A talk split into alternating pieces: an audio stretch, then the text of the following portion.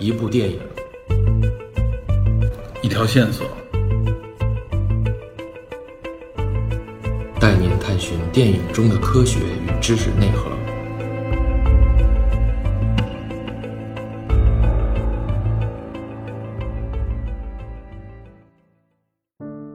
Hello，大家好，欢迎收听本期的电影侦探，我是 Peter。上期我们谈人民公仆以及泽连斯基啊，果不其然，评论非常热闹。首先呢，在这里边先做一个刊物啊，就是有听友提示我说，法国总统马克龙啊，他并不是一个富二代，同时呢，也具备一定的从政经验啊。这块确实是我呃完全凭借一些模糊的记忆啊，可能是记混了。呃，首先呢，马克龙应该不算是富二代，虽然说他的这个家庭出身呢比较优渥，他的父母也都是高级知识分子啊，但是呢，马克龙实际上是后来在为法国的罗斯柴尔德私人银行任职。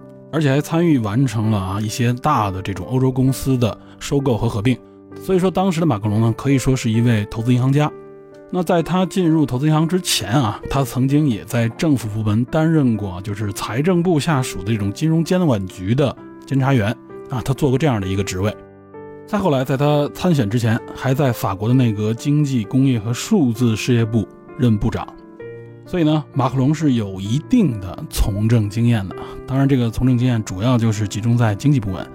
另外呢，他也不能算是富二代，他应该算是参选之前呢自己具备相当的这种经济实力，毕竟做过投资银行家。以上这一部分呢，相当于算是刊物啊。感谢听友的这个提示。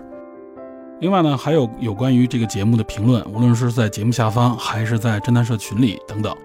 比如我看到有人评论啊。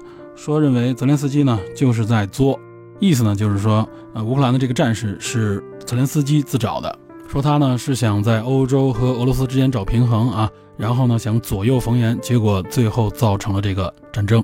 另外呢说他是一手把这个乌克兰弄得越来越糟，他就举出了比如说号称是欧洲子宫的这个乌克兰的代孕这个现象。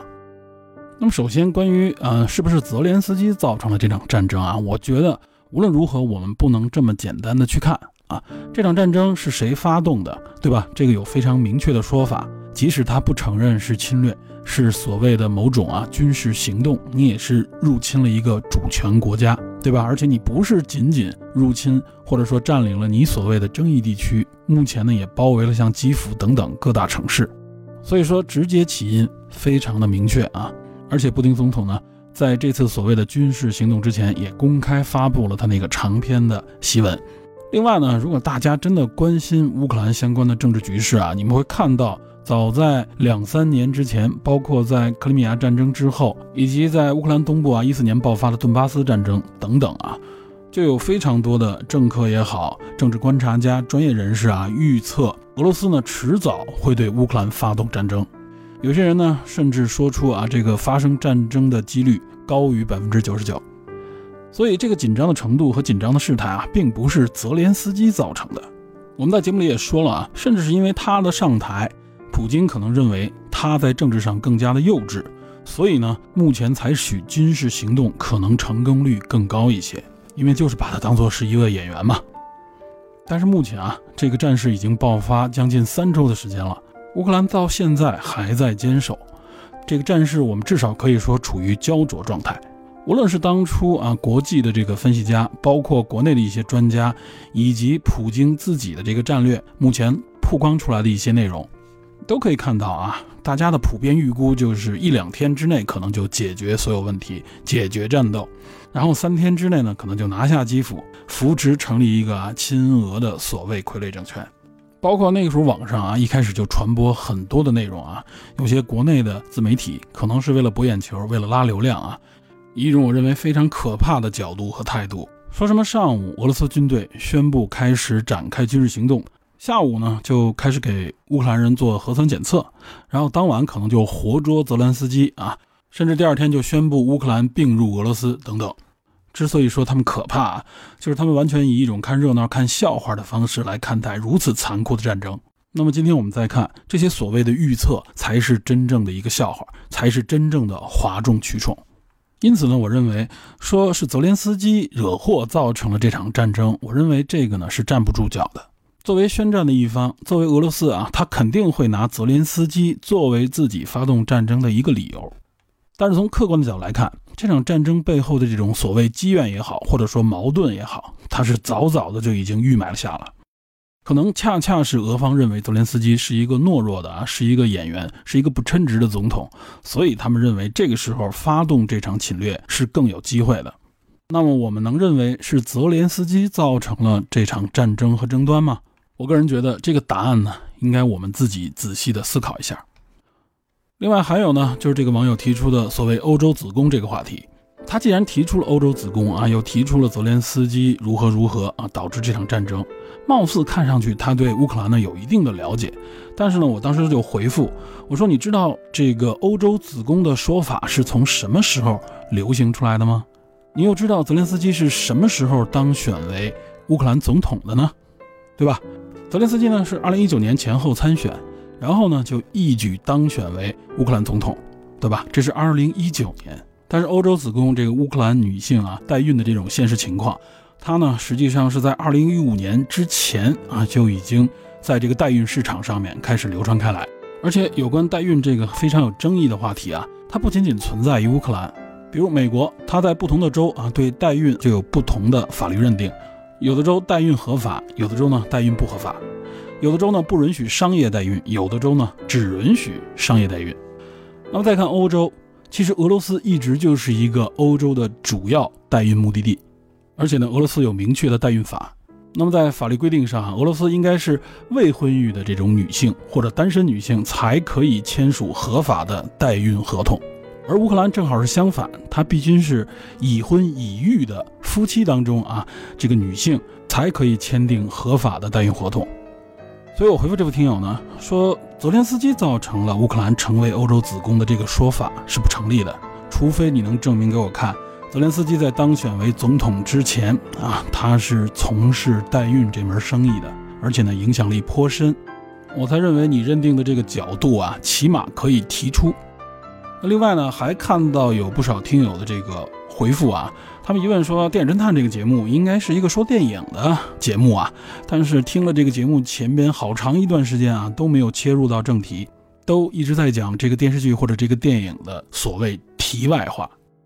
在这里呢，我只能再次强调和一并回复一下啊。如果你听了一下我们这个节目的开头，我们说一部电影一条线索啊，这里也能够提示你啊，就是我们以电影作为我们话题的线索。”所以呢，电影应该不是我们节目的主体，这也是我们这个节目的一个所谓特征吧。因为我们完完全全是电影相关行业的门外汉啊，我们一点也不专业，我们就是一种闲聊，借着电影的题材啊，它所涉及到的有关历史啊、有关科学啊、有关任何层面的一些信息啊，我们呢做一个延伸啊，来发表一些我们个人的非常肤浅的看法。我一再也强调啊，就是我们不以复述电影剧情为主，不是为了满足那些没时间看电影的电影爱好者们啊，花个几分钟、十几分钟时间就可以在自己的所谓影书单当中啊增加一个条目。我们这个节目呢没这个能力，而且搞不好呢，经常这个节目本身的长度啊都比电影时间长。另外呢，我们就更不会啊去揣摩导演的意图啊，通过镜头语言去解读电影所表达的深意。我认为呢，这应该都是非常专业的影视圈内的人士才能够去解读的范畴。所以呢，抱有以上这些目的的听友呢，我还是奉劝大家呢，不要在我们这个节目上浪费时间。好，刊物呢和答复一些听友的疑问就先到这里。下面呢，就让我们正式进入通过人民公仆了解泽连斯基以及乌克兰的这期节目的下集。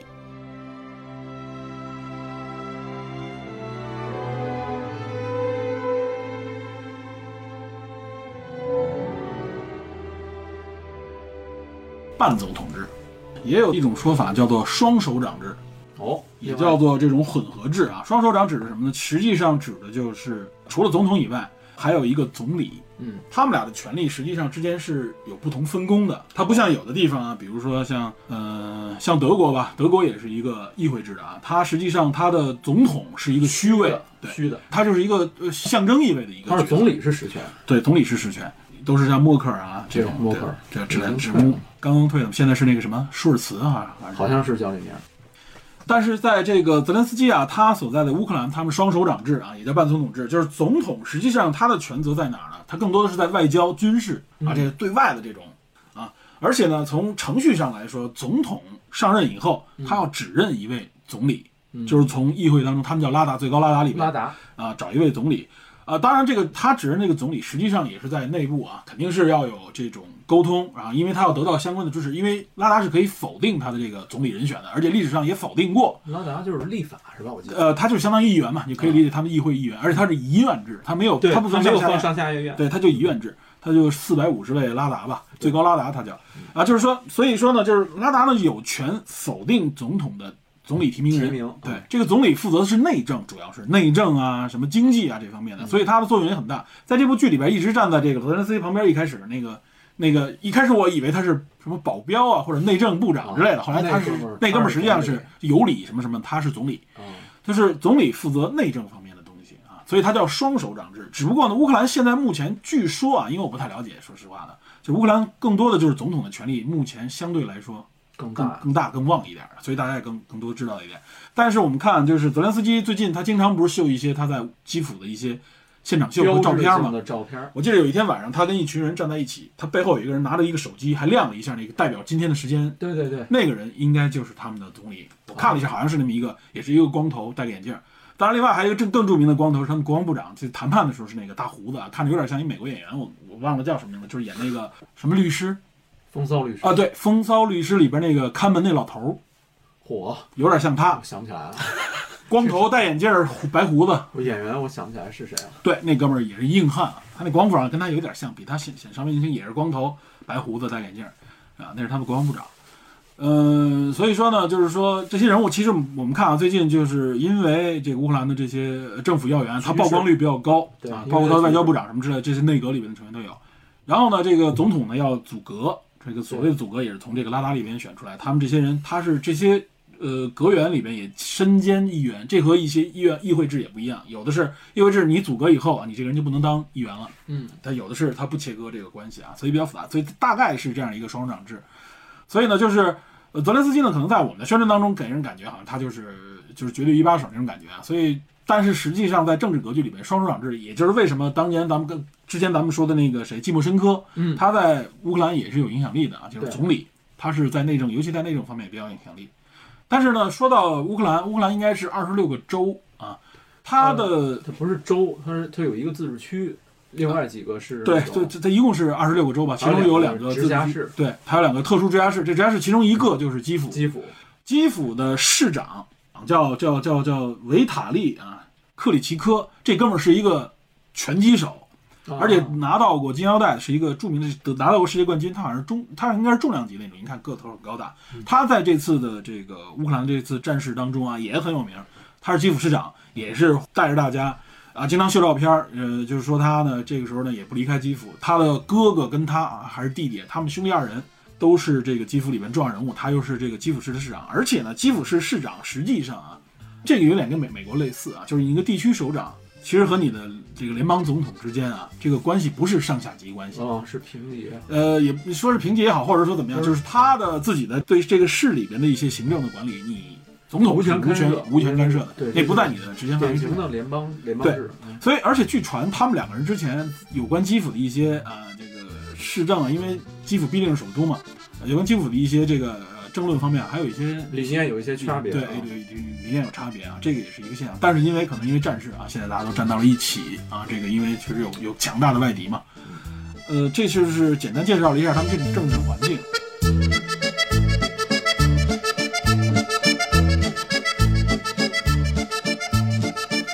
剧，如果我们看的时候也有一些新闻报道，大家如果能看到一些视频也好、视频也好，你会看到实际上和剧里边那个形式，当总统直接就一宣布，然后到一个里边一说就可以了，没有那么简单。泽连斯基在这个著名的一次演讲，在议会里边，在他的这个最高拉达那个议会里边，他当时一个著名演讲嘛，其中有一句话就说：“我希望大家最后啊，就脱稿了已经，我希望大家不要挂我的像。”对吧？那个我觉得那点还是很有煽动力的。虽然说是作秀吧，但我觉得其实这个秀很重要。他这这确实是作秀。对，就是就是大家不要把我的像挂在你们的办公室里边，我不需要你们挂我的像，你挂就挂你们孩子的像啊。你们在这个执行你们的这个政策啊，这个相关的政令签字的时候，你看一眼你们自己的孩子，意思就是提醒大家，你不需要崇拜我，我只是也是为人民服务的意思吧？对吧确实不？错，这个确实是很有一股清流啊。确实一股清流。他就是我觉得啊，可能跟他演员出身有关。他表达能力非常强，而且他，你想，他就是一个政治剧，所以他在这方面有很多的，至少从理论上的思考。对，就是怎么说，现实生活中可能说他的实际的效果会打折扣，甚至有一些争议。因为我据说他刚上执政的时候任一周，困难，上任一周就有七万人要求他下台，有这说法。然后反对派很厉害的。对，还说他有一个什么，让用了那个征用了，不能说征用吧，就是让任用了大量的这种娱乐圈的人士进入政界，因为他肯定找自己熟悉的人嘛。对，所以他他他原来没有根基，纯白丁嘛，所以他就只有这种这种东西是会引发争议。然后原来的什么乌克兰的国防部长啊、安全局局长啊、总理之类，原来都辞职了嘛，对吧？他有这个争议，确实是有。但是从另外一个角度讲，就是说他在包括这次战事也好，他选出的这种宣传能力。和那种表达能力，以及引发这种共情啊和这种怎么讲呃，甚至可以说是煽动能力非常之强。这个也是他的不光是本职了，而且这也是他最应该最强的一个能力了。对这方面是令人可以说是刮目相看的。当然了，泽连斯基呃，当也不像这个大家所看到那么简单啊，就是他上了以后啊，立刻在这个后来的议会选举当中啊，他的这个人民公仆党就是以跟他这个剧名而取的这个人民公仆党，这个名儿。呃，也占了整个议会当中的呃大多数席位一半以上，他应该达到了两百六十多席，好像是啊，我记得好像是。一共就四百多席。四百五十席嘛，所以一半以上。那这个他作为这个议会当中的超过半数的这么一个政党，那他影响力就非常巨大了。这就不是说只是一个啊呃一个作秀的人物啊，说几句口号就可以了，他必须有政党的根基，而且他这个政党也是继承，实际上和之前的某一个有一定影响力的政党有一个继承关系，啊，是这样的，他也不是说就是完全从零零从零开始。他这个任期到哪年？呃，乌克兰的任期是总统五年一届，嗯对吧？然后呢，他这个里边说的是这样，就是任何一个总统不能连任超过两届，但并没有限制说这个总统以后还可不可以参选，他应该是没有这方面限制的。现在，哎，好些东欧国家都是哈。对然后你这个，哎，你这个眼神，大家看不到啊，这个眼神非常的诡异。我说啥了？不要是 注意啊这个眼神不要莫名联想。对好说什么呢？回到这个话题，说说说说泽连斯基，对，然后呢，其实乌克兰到现在啊，已经泽连斯基是第七任总统啊，嗯。他已经是建国三十多年嘛，九一年还是九二年啊？九一年应该是啊，就是九二年，呃，就是解体以后独立。投票独立以后，还是应该是九一年，反正他到现在，他比他比咱们建交时间呢，九二年是和咱们中国建交，正好三十周年，今年是今年一月初三十周年，但他之前是已经建国，呃，到现在七任总统啊，我印象比较深的就是从尤先科开始，咱们前面聊两句啊，尤先科。就是二恶英中毒的这个这个总统。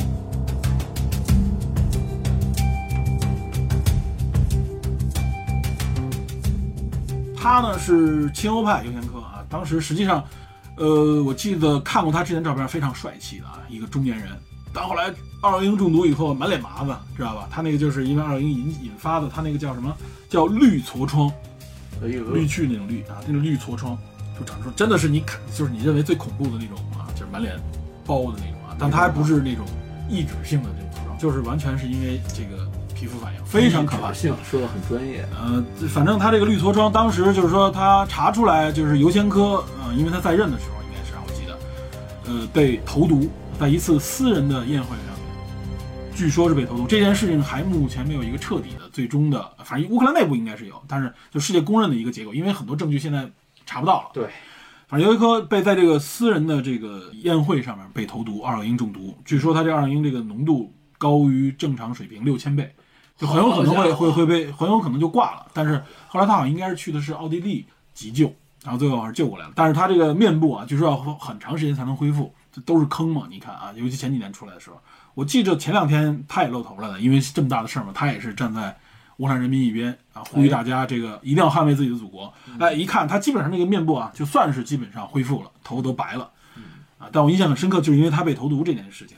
所以我当时就觉得，哇，乌克兰的这个政局其实也挺混乱的，因为据说给他投毒的是情报部门的一个呃副部长，就相当于情报部门的副部长这样一个级别。然后这个人啊，当时呢，后来据说被调查的时候，他就跑掉了，跑到了东部的一个一个巨大的一个国家里边，在那个国家的首都。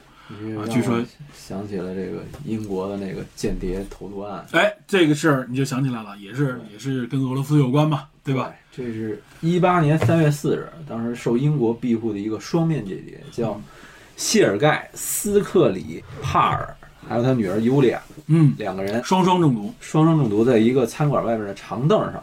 这个咱们国内也有报道，当时我记得我印象特别深。然后说是神经剂中毒，后来查出来，不是二恶英那种，对，后来两个人诊疗苏醒康院就给救过来了。很长时间，当时都说有可能就挂了。对，很容易就挂了。后来这个当时英国就对这事儿展开了调查，后来发现呢，呃，中毒的这个毒剂是一个叫诺维乔克的那么一个东西。诺维乔克、嗯不知道，这完全不知道。这东西，据说这个东西啊是当时它的毒毒剂是那个 VX 神经毒剂的五到八倍，神经毒剂啊，《石破天惊》里边那个啊，那一粒珠子一爆勇，闯夺命岛，对对，那个也叫石破天惊。对那个那个绿珠子比那个还强五到八倍。那绿珠子当年也影响另外一位啊重要的这个人物啊，谁的哥哥？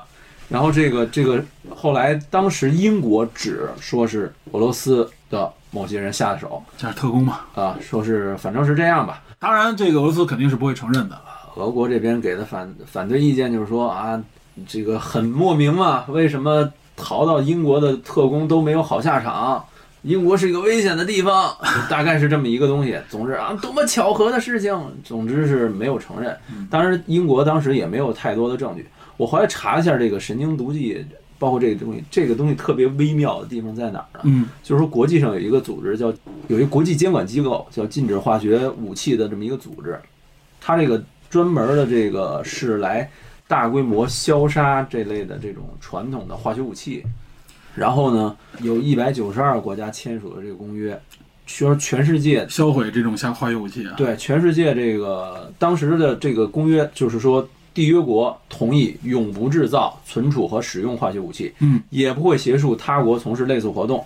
此外，这些国家还要申报他们拥有哪些化学武器以及他们的生产设施。嗯，啊，大多数国家都遵守了，但是继承前苏联的俄罗斯和美国没有遵守。为什么没有遵守？是因为他们拥有的这个武器库太庞大了，根本弄不过来。然后不光弄不过来了，他可能有一些对吧？对，然后这个根据公约说，在和平用途下，包括工农业啊、科学研究啊、医药里边，可以存取少量的这种样本和前体啊，这个前体可能是专业名词。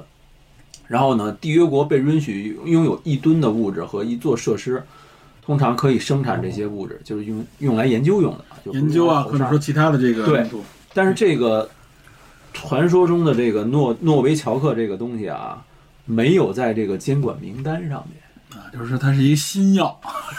然后据传是说，全世界持有诺维乔克最主要是哪儿呢？俄俄罗斯，俄罗斯。对啊俄罗斯这个事情就很微妙，所以这个事情其实大家都明白怎么回事儿，对吧？这个这个事情惩罚他的这个前特工人员，因为因为这个双面间谍间谍嘛，双面间谍嘛。这个事情最造成最大影响是什么呢？一八年之后，英国和北约的诸多国家开始驱逐俄罗斯外交官。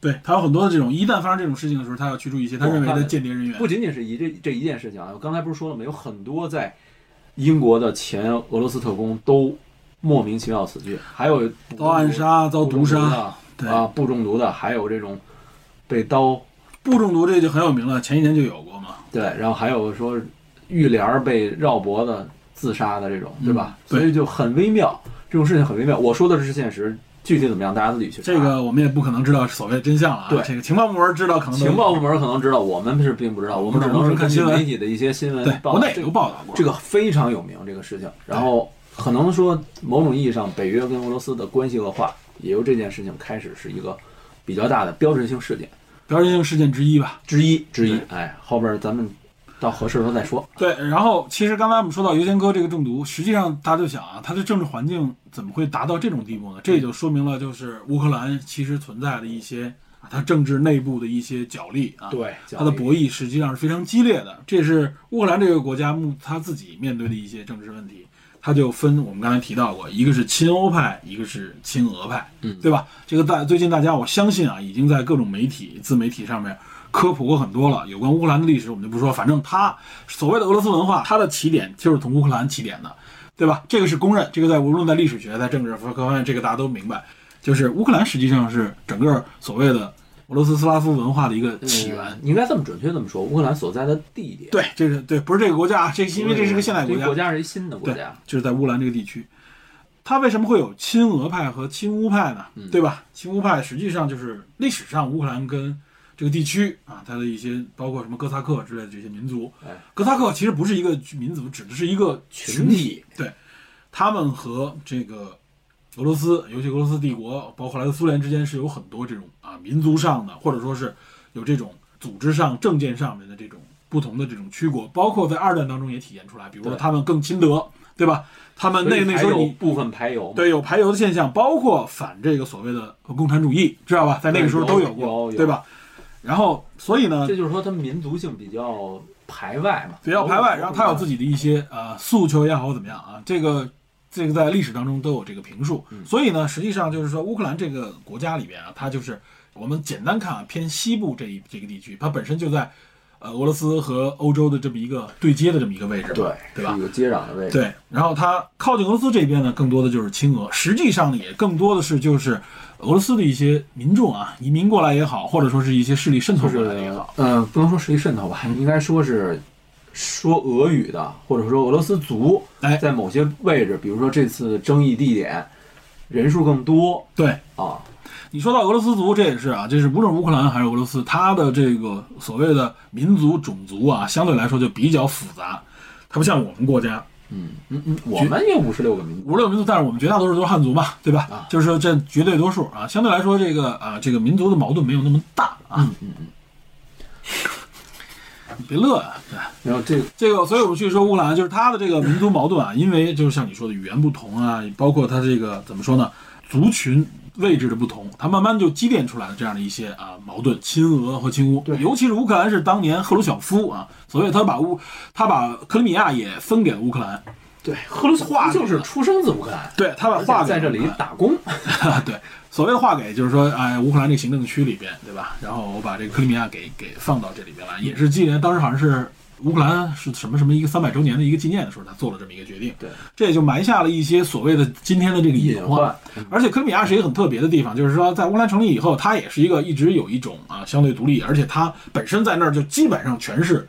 它要比东部那两个顿涅斯克、卢甘斯克那个人要要密度大得多的都是俄罗斯裔，包括俄罗斯的势力，对吧？包括他的这个相关的这个，我我举个例子啊，就是那个克里米亚，大家都知道克里米亚战争，这个不要紧。嗯，二战期间著名的雅尔塔会议，哎，雅尔塔就在克里米亚嗯，半岛那个南端，是一个避暑胜地，好像是是一个旅游胜地，所以他当时在雅尔塔开的会议。当俄罗斯和当年苏联的很多人，他们的就像你说的，他们旅游的时候都会去克里米亚，所以他们对克里米亚的这个情感啊，这认知和和其他地区还都不太一样。对，所以克里米亚当时啊，因为这个自己内部啊，当后来发展这个需求，所以他在之前的这个啊克里米亚的这个争端当中，他就宣布独立了，所谓的独立，他就划归了这个俄罗斯这边。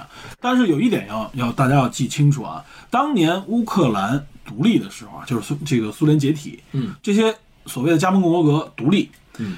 乌克兰那个时候，各个地区，包括克里米亚地区，是通过绝对公平的全民公投的。啊，是这个公投决定啊，我们到底是呃独立独立国家，还是独立出去？归这个俄罗斯？当时包括克里米亚，它的投票都是超过半数的，应该是百分之五十六左右啊。嗯克里米亚的当地居民选择了我们在乌克兰。嗯，这一点实际上是所有人都公认的啊。这个并不存在什么所谓的啊，从自古以来啊，这些人就就就一直想想回到要自古啊，对啊，所以说这个尤其这个公投这个节点非常重要，这个大家是都公认的，无论是俄罗斯还是世界还是各国。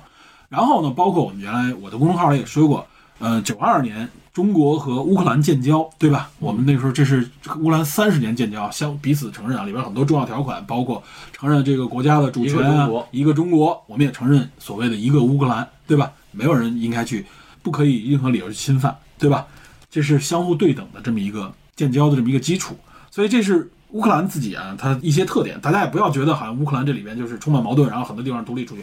那更何况卢甘斯克和顿涅斯克这两个地区啊，他那个时候呢加入到乌克兰不是被迫的，对吧？对，他们那时候独立投票是这样的一个结果。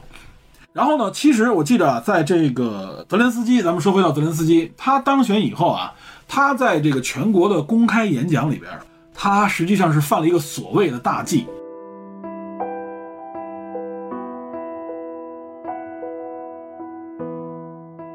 他是用乌克兰语和俄罗斯语双语来回切换的，他做演讲。啊，实际上，在原来前总统啊，包括之前好像是零几年，这个乌克兰就有过法律规定，官方语言必须是乌克兰语，不许用俄罗斯语。很多政治家，包括前总统，就抨击他说：“你这个本身就违法。”就像你说那个七万人反对他让他下台，跟这件事情也有关。嗯，但是泽连斯基是怎么说的？说我之所以用这个俄罗斯语，我要表达的就是啊，不管大家用的是哪种语言，我不希望大家用语言来分辨啊，这个国家里边是分裂的。我希望的是大家都看作我们都是乌克兰人，这就是他当时他明确他我不我不是不是犯错，而是我是刻意我要这么去说。补充一个背景，就是说我们把乌克兰现在可以分成东西两半部分，嗯嗯嗯。西半部分乌克兰的族为主，主要主要语言也是乌克兰语。嗯。东半部分就像你刚才说的那两个地区。嗯，两个独立的州现在啊，啊，对，现在所谓独立，它是本身就是自治的州，它是自治州，然后它的俄罗斯族占的人多，它的使用主要语言也是俄罗斯。俄罗斯语对。所以是俄语，所以说这个造成了可能泽连斯基想获取更多的选票和支持。对他要他他他一直是表达是我要弥合的这种呃内部冲，突，我记得他的政治诉求好像跟这个也有关系，所谓的什么支持乌克兰加入北约欧盟，但是表示要全民公投，嗯然后呢与俄罗斯普京谈判领土地位等问题，然后劝说这个俄罗斯将克里米亚归还等等，结束东部战争。其实他使用俄语在公共上面演讲，可能也是为了获取更多俄罗斯族裔的支持。对他的目的是很明确的，他希望他上台也是要弥合这些分裂的这些冲突。嗯，泽连斯基呃有这些追求，但实际当中啊，就是他在真正的这个施政和真正的这个现实当中是非常艰难的。对，这就牵扯到一个大家都说的他的一个很明显的问题，就是他没有任何的政治资源，他没有任何的政治经验。我觉得他能力方面可能也没那么强，实话说，在这一点啊面对的上，哎，这一点我觉得就是今天咱们其实要讨论，我认为的是深度背后的一个重要议题，嗯，就是啊，作为一个你说是喜剧演员也好，或者说是一个白丁，他可不可以走上政治舞台，走上政治舞台中央，当然成为总统？这是我们今天其实我们要探讨的一个话题。可以走上，我觉得，但是你做的好不好是另外的事儿是另外一回事。对，首先我觉得明确一点，就是说能不能走上去，当然可以，你只要正规的程序，人民的合理合法，对，通过选举，通过走完全合法的选举选走程序举结果，对。对，是可以，这一点首先没有任何问题，这不是什么笑话啊，这不是笑话，对，这绝对不是笑话。就像你刚才说的一点很重要，就是大家在选举的时候，因为天然气公主，因为巧克力大王，这都是寡头，又都是富绝对的富豪，超级金融大寡头，又有极深的政治资源，对，但是人民觉得这三个人，但是这三个人都是亲欧派啊，这三个人都是亲欧派，其其实代表了乌克兰的一个主流环境。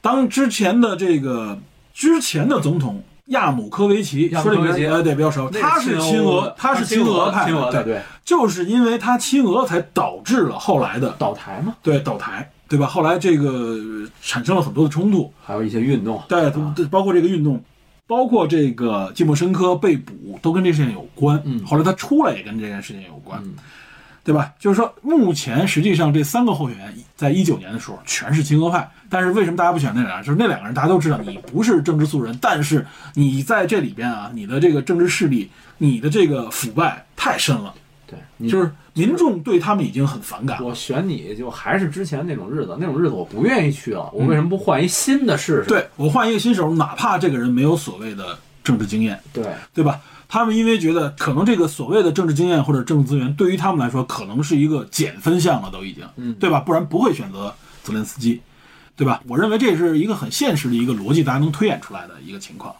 那么至于所谓的这个经验和这个资源，我们应该怎么来看待这件事情？嗯，首先，我认为啊，就是说政治和其他的专业领域都一样，它是有专业门槛的。那肯定的，对吧？他不是说哎随便一个人上来就可以，你必须要经过专门的训练。泽连斯基至少学过法律，这是一个非常重要的一个执政的一个基础。你看现在很多领导人，很多这个国际政客啊，他都是学法出身的，对吧？当过律师的，对吧？严谨的逻辑，对，这个很重要。就是法律是一个基础，首先这个他要满足。另外一个所谓的政治经验，就是你执政经验，你管理过啊多大多大的这个部门，多大多大的群体，哪个地方，对吧？你知道这里边的利害关系，包括它的这一些政策的协调啊，里边具体的一些东西，政治资历和经验。对这个经验，我们必须说它是一个真正存在的经验，嗯，对吧？这个是有门槛的也。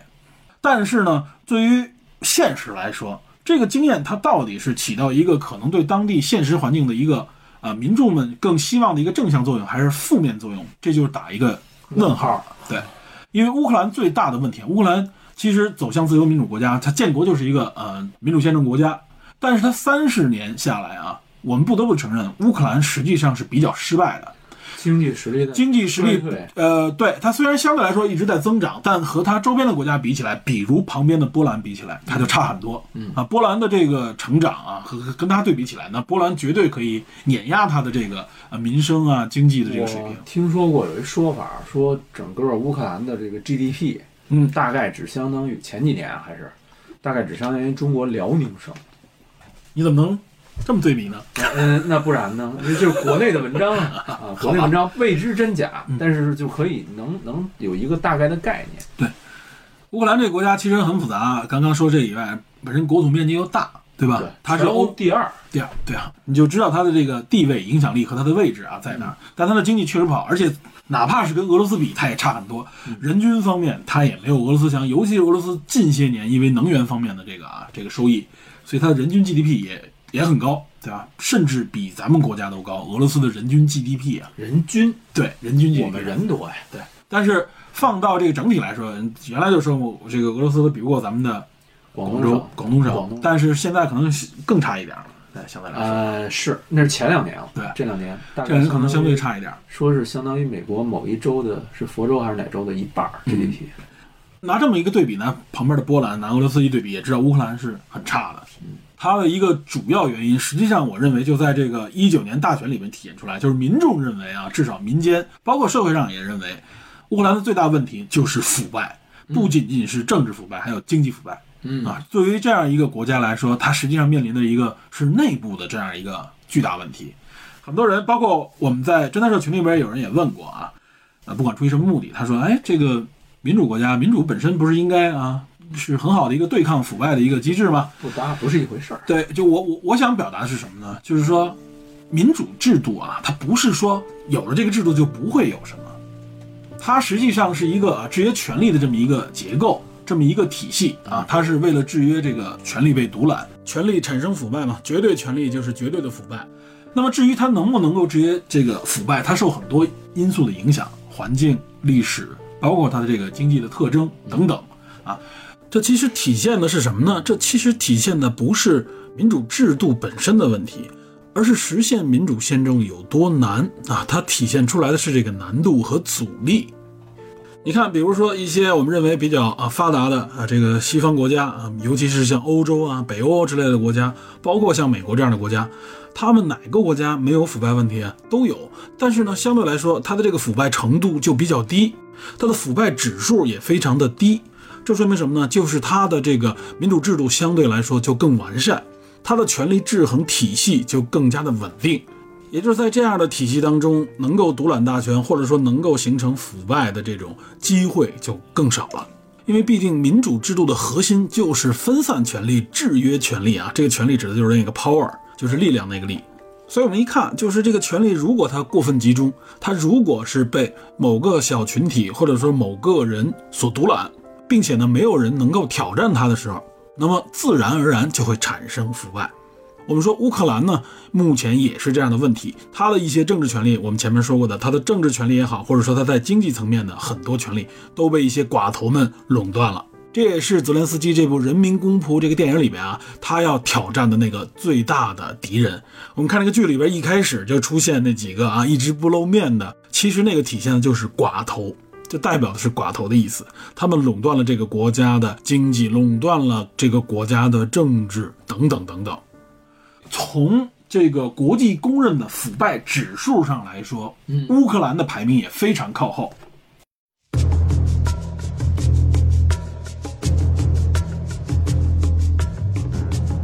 哦，乌克兰的腐败指数啊，这是国际公认，还有这种指数。对，有这个指数，这个指数从你的经济水平，然后他要通过普通的调查人员，然后专业的这个，比如说媒体人员，还有这个相关的社会的这种研究的人员、学术机构啊，综合最后排名，它有不同的这个比分，是一个比较严谨的一个国际的机构。前几名都是北欧的一些国家，哎，第一名都是芬兰啊、挪威、瑞典对，这都是前几名啊，全是欧洲、北欧。乌克兰排名多少？一百二十二，惨了点儿，惨了点儿。咱们国家是排在第六十几位啊，可以的，就是跟乌克兰比起，那就是碾压了啊。相当的，美国排第二十几位，我记得是，也就那么回事儿。嗯，日本排的比较靠前，十几位我记得是啊？然后你像咱们新加坡，大家知道连接指数很高的，新加坡的排名很靠前了，在亚洲国家里边应该是最靠前的国家之一。这指指数怎么统计啊？统计就是刚才不是说了吗？就是各个类的机构人员，还有一些普通民众，他对经济、对对对政治、对社会，包括对对对对对媒体等等啊，综合，对，它是一个综合评分，它最后就是评出来，它会有着一个呃这个评分下来的一个排名啊。这个乌克兰一直常年处在很低的这个位置，当然了，是挺惨的。俄罗斯排名第一百三十六位，你知道吧？比它还要低。这俄罗斯这个腐败问题，其实大其家他东欧国家呢？其他东欧国家普遍都要比他们高。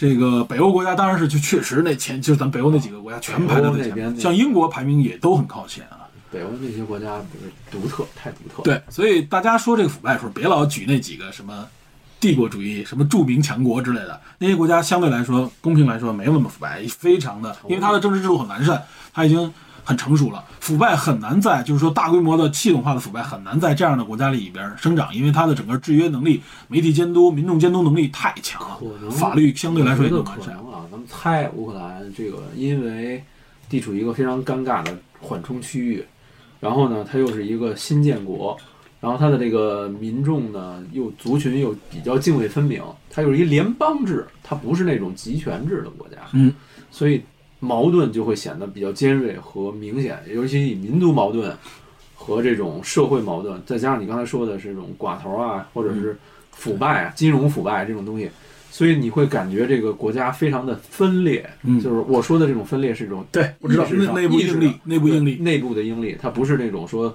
大家的思想能比较统一啊，或者说能心往一块儿去使了。所以这种时候，可能泽连斯基上来以后，面对的是一个比他想象要复杂的多的这么一个非常复杂。情况。实际上，你像外部啊，他就是这边是欧洲，那边是俄罗斯，嗯对吧？就是这种巨大的应力之下啊，它在里边，你无论说是你只要有影响力，无论是政治上还是经济上，你就会受到各种势力的这种拉扯，对对吧？对，他的这个国家内部也是如此，就像你说的，甚至有点泾渭分明了啊。虽然说这个两边并不是像大家想的是五比五的这种状态啊，嗯绝大部分它是一个，它要是公投加入北约也好，加入欧盟也好，支持率绝对非常高的啊，这点毋庸置疑。这也为什么选举的时候我们能看出来。但是呢，正是因为这样的拉扯，还有一个更重要的原因就是它建国的时候，实际上就是苏联解体啊，它跟苏联一样继承了苏联那个时候啊，在叶利钦时代啊承接下来的啊，就是大量的所谓的国有资产，对国有的这个呃这种各种各样的呃资产啊，或者说是资源，立刻的啊非常低的这种成本价格被瓜分私有化，私有化。哎这个私有化就是就是有很多，比如说我就是县城呢，我就是呃原来就是管这一块儿的啊，没人有这个钱啊，或者说是因为什么势力，或者是因为什么影响力，我立刻就可以将大量的这些原来的这个这个大鲸鱼啊，这个巨鲸的身上的东西划归我划归私有，但又是由于它是一个啊民主宪政的国家，它私有制是它的一个基础，所以这个东西就会强烈的受到法律的这个法理上的保护，保护所以你很难说 OK，因为我合法获得的，我购买你当时这个东西原来你值一万，你现在就值一块钱，那个时候就是大量资产砸锅卖铁卖给你，对吧？因为我们要吃饭，我们要活下去，没有这个东西没有，立刻我们原来这个价经济体制啊，原来的这种机构全没了。大家每个人吃多少都是准备好的，对对对平均的。对，这突然一下没有了，我们要想适应，我得花时间，我要重新建立。那在这个时候，就有大量的这种资产就被一些寡头吸引，而且这个时候立刻就会形成越来越大的这而种资且就是产聚集，在这种这种大的寡头诞生，贫富差距越迅速拉大。对，所以它的腐败指数为什么这么高，对对吧？俄罗斯比它还高，一百三十六倍，一共好像排到最后就是一百五十多个，一百一百六十多个国家，160多个国对家，有些国家没法统计，因为那些国家本身就就相关的这个渠道都没有。非洲啊，对对对，啊，最底下那些都是啊最惨的，包括像什么缅甸什么都很惨。对然后，所以他的这种寡头的这个能力啊，尤其是乌克兰就更是这样。乌克兰是聚集了当时俄罗斯很多的像这个工业科技方面的还有。农业的这对些东西，嗯，乌克兰那时候就是大量的什么呢？它的呃重工业，包括它的军工，包括它的这个科技方面的大量的资产，大量它没法承接下来的资产，对它必须要把它说白了就跟典当一样的要要处理甩出去，对，啊处理掉。那经济上可能就是寡头们大家去瓜分也好，或者说购买，这个过程是合法的，所以它只能叫寡头，它不是掠夺。大家记住这一点，他买的时候合法的，你不能因为他一块钱买，你认为他不合法，你给他掠夺了，那你这又恢复成一种啊极端型体制了，你没办法，它形成了就是形成寡头，你没有办法。那么我们国家当年跟乌克兰建交的时候啊，就是我们确实获得了非常巨大的，尤其是在军工业、军工科技，在科技、在工业方面的啊大量的这种资产，对吧？我们有的人就说这是俄罗斯的大量的军事工业遗产，可以。通过乌克兰，因为黑海造船厂造的这个瓦良格嘛，对吧？就被我们继承过来了，大量包括核，辽宁号是吧？对，包括俄罗斯呃苏联当年的登月舱没有去登月，但它设计建造了一个登月舱。我去，前一段新闻都说那个登月舱被我们买过来了，包括呃航空发动机啊，这个航海啊，我们的经济发展，我们的啊我们在军工领域、科技领域很多大踏步的发展，在那个时候有一个巨大的发展，实际上就是继承了这些啊遗产。它它这东西它不是凭空而来的啊！大家不要认为你想创新，你一拍脑袋就能出来，花了几年、十几年时间根本没戏。你必须是建立在原来那个基础上，你继承，其实对你来说是会有一个非常巨大的一个最。简单的一个原理，我国建国初所有的军械全是仿苏联的，对对我们过去一直你看是受益于这你个。看我们现在的航天啊，现在慢慢开始我们有更多自己的东西。对但其实你看，建立基础是对，你看，你看我们的那个航天，我们看我们的，我们原来说的神舟返回舱，你看呢，和俄罗斯的这个联盟号宇宙飞船非常相似，几乎是一模一早样。期我们的飞机全仿米格嘛，对对吧？现在开始现代化了，仿美，但是我们的大型运输机上面的发动机，对吧，都是从还都是和乌克兰这个对深度合作出来的啊，继承了他们那边的乌克兰有非常强大的这个发动机企业啊嗯，但是最近因为也是这个战事啊，本来国内有机构要收购它这个企业，现在应该这个事儿都黄掉了。没办法，受不了了嗯，对吧？因为种种原因吧，反正我的意思就是说，你看啊，就是乌克兰它的这个历史发展，它的那个呃经济、政治啊，包括军事方面的一些格局，这就提到刚才你说的，乌克兰另外一个很重要的一个影响它政治走向的一个东西，就是核，嗯，它契合嘛，契合，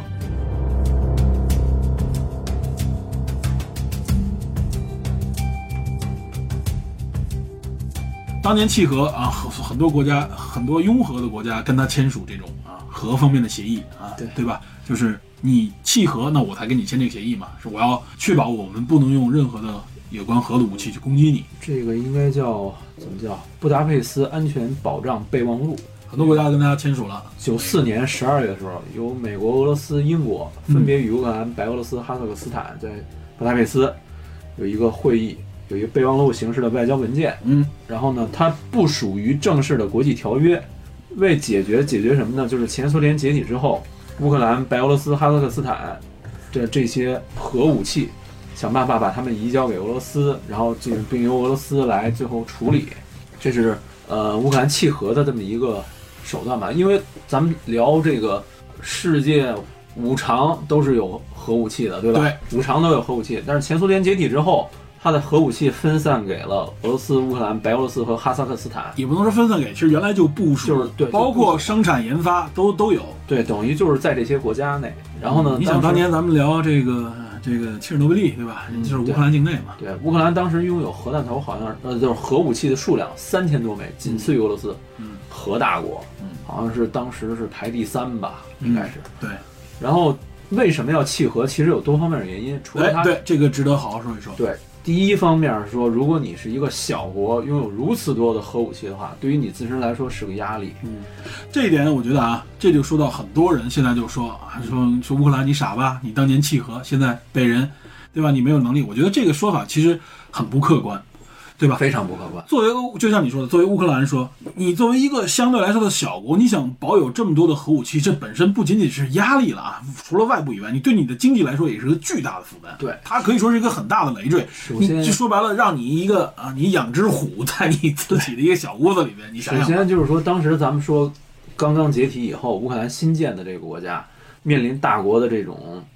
虎视眈眈，对吧？压力压力。第二，经济发展又非常的哎，无缘。刚开始。嗯然后第二呢，就是说某些国家和极端组织对这些核武器的觊觎，对，比如说基地组织，比如说卡扎菲。嗯，据说卡扎菲当时要价五百万美元买一枚核弹头，据说有这说法啊，真假未知。很多影视作品里有反映，就是因为那个时候啊，就是无论是俄罗斯还是乌克兰这样的国家啊，甚至是他们没有能力去在在管理，没有这个成本了，因为这个第三点，这就是第三点，持有和保养费用非常巨大。这个非常高。据说是这个核武器的制造使用的常规炸药、电子系统、零配件儿，呃，据说现在俄罗斯每年军费三分之一用在核保养上，然后美国每年的预算有四百亿左右用在保养核武器上面。没错，这是一个巨大负担啊。对，乌乌克兰九二年 GDP 总量是七百亿，他得拿出一百亿左右保养，这是根本不可能的事儿，所以他维持不。国国内的民众也会极其反对的。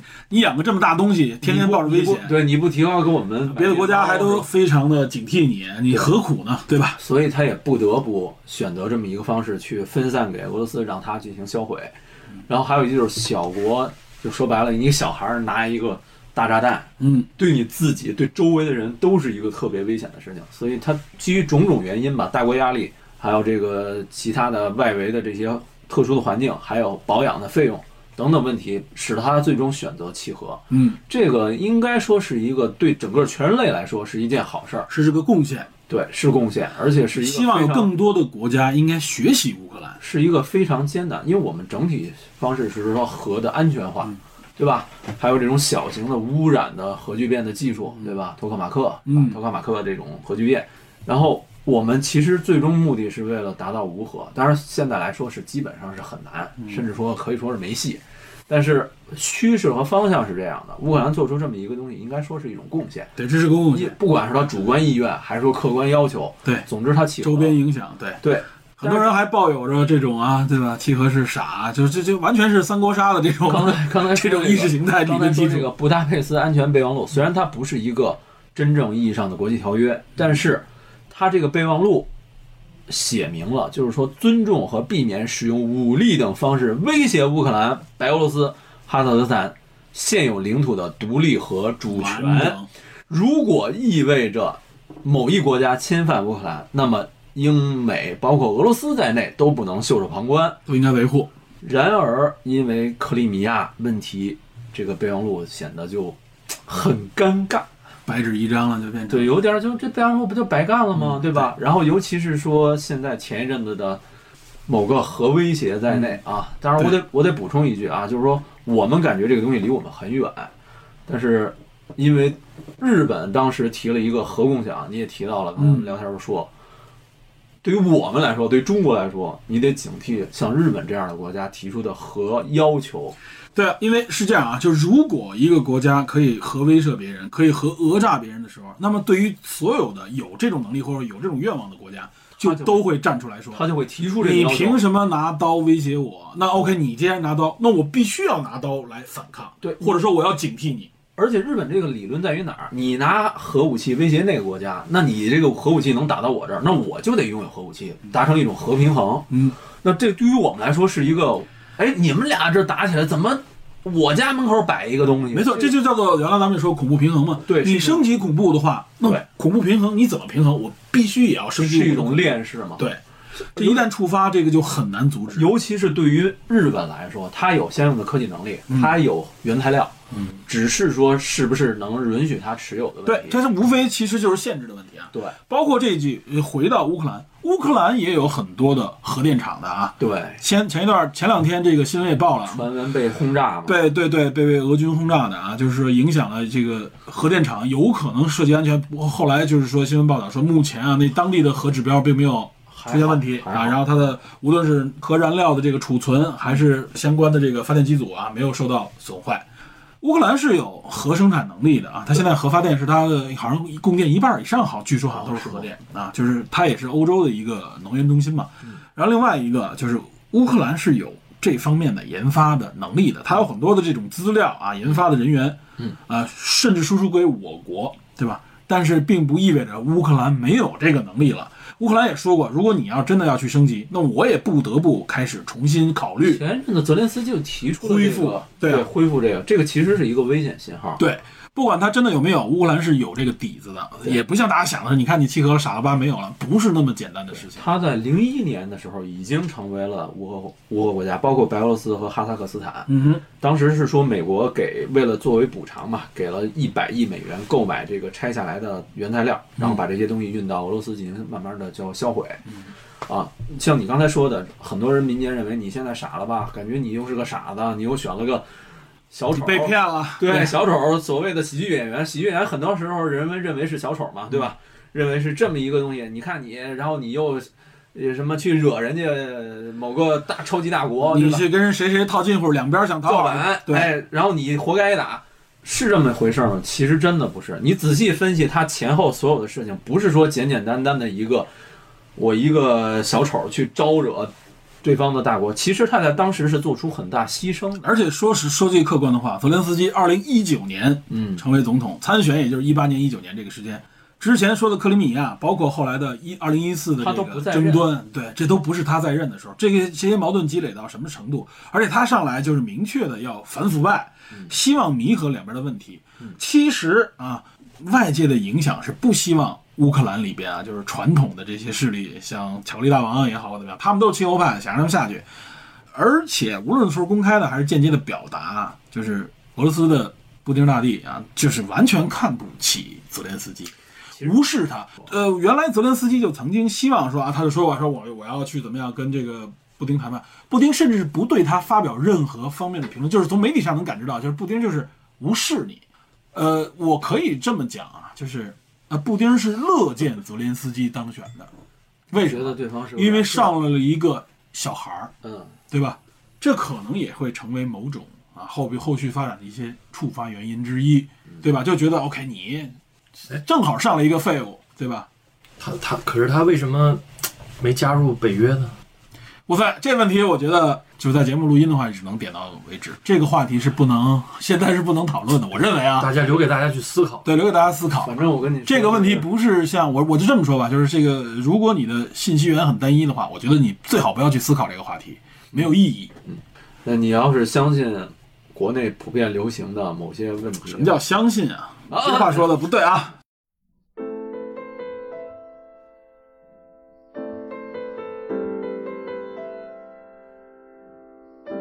多找点信息源，看看到底如果你感兴趣，你就多去找一些信息。如果你觉得啊，你就是没有那么多信息，没那个时间，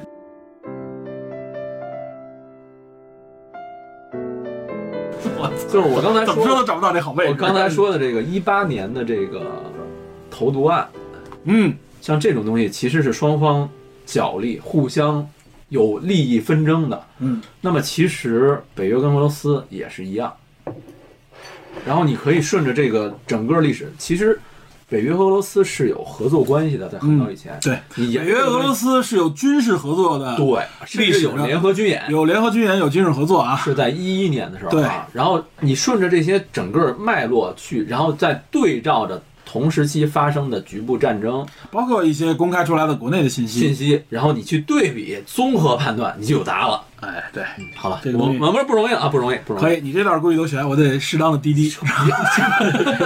行行行，咱们咱北腰啊，北腰不不是北约，咱们聊了刚才半天，聊了半天这个关于政治，俄罗斯呃不是乌克兰政治方面的东西，咱们得说说乌克兰的文化、经济这方面这个。必须有。这个剧里边让我看到了很多乌克兰的民生的东西啊。我觉得最主要原来我根本就一不知道不了解。我我这么提啊，嗯，提起乌克兰，第一时间我对这个国家认识，第一时间知道这个国家嗯，舍甫琴科。对对对，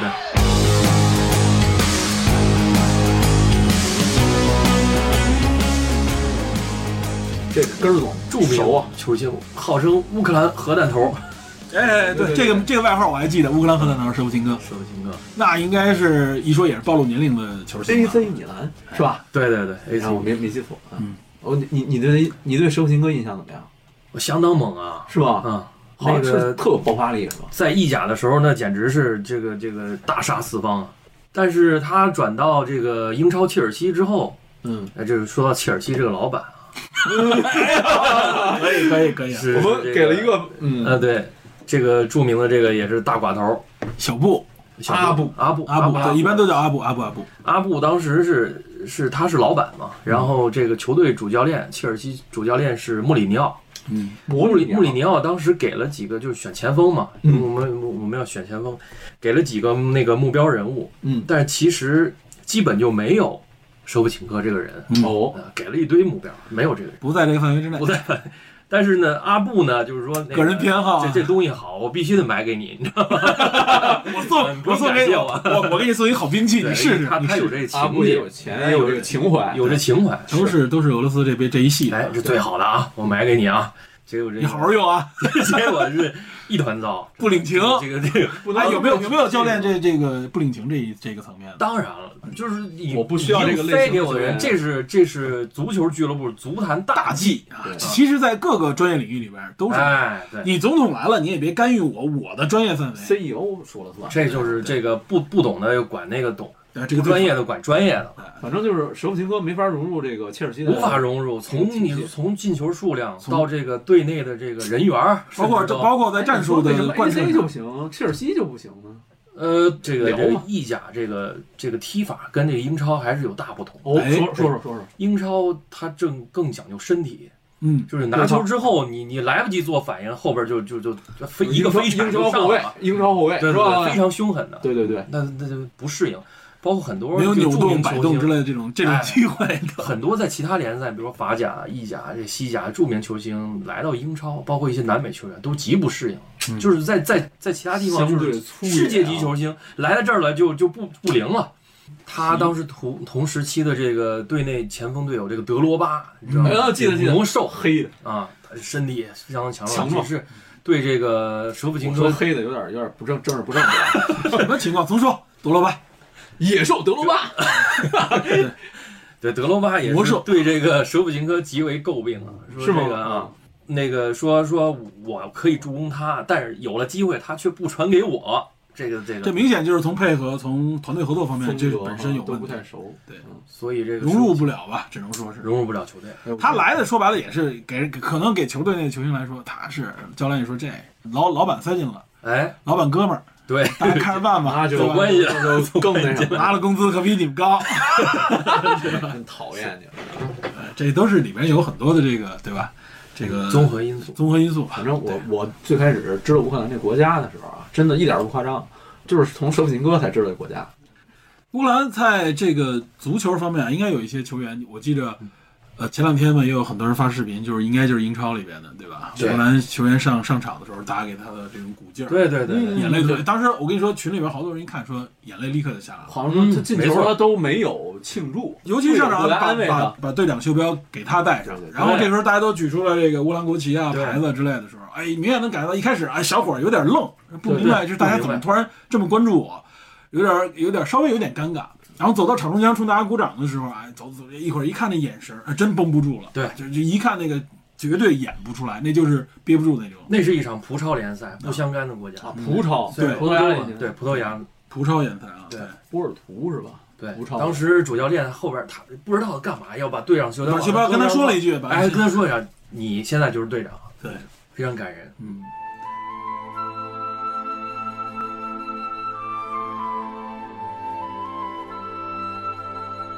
再我再补充说一个啊，就是说说乌克兰的内政啊，说乌克兰的腐败问题，它还有一个问题，就是因为刚刚咱们提了这个双手掌制半总统制啊，就它这里有一个问题是什么呢？就是乌克兰的虽然是半总统制啊，但它的总统权力确实相对来说越来越强。一是它能够选总理，选完总理以后呢，议会就是最高拉达，只要简单多数就可以通过啊，当然也可以用简单多数否决否决它。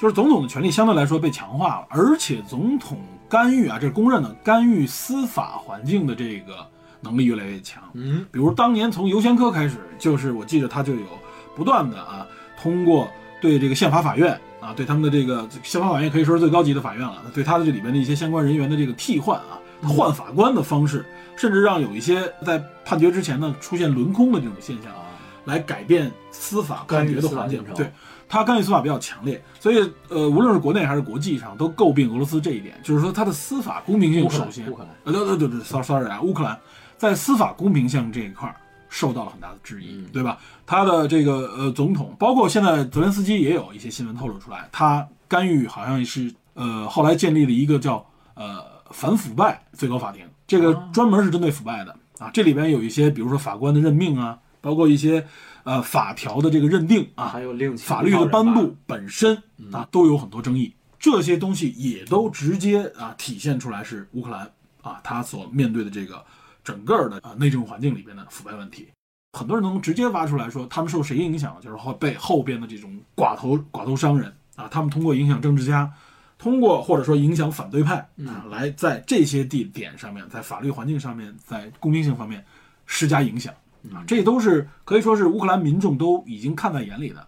所以通过这个部剧，我们也能看出来，这些问题也是白给泽连斯基的挑战啊。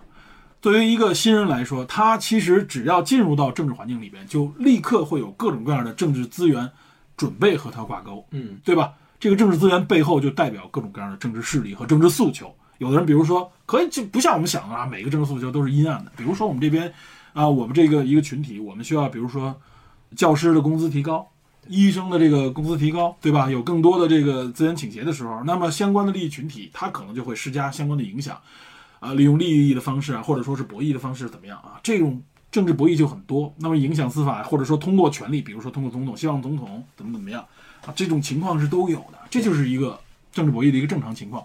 那么他就会慢慢的开始积累他的政治资源，对对吧？他只要上到这个位置上，这个政治资源，这个政治结构就会出现。每一个团体的选票他都要争取。我认为，就刚才咱们提我没说完，就是我认为所谓的政治经验和政治资源啊，更多的是政治资源，嗯就是他已经有明确背后的利益群体了，嗯对吧？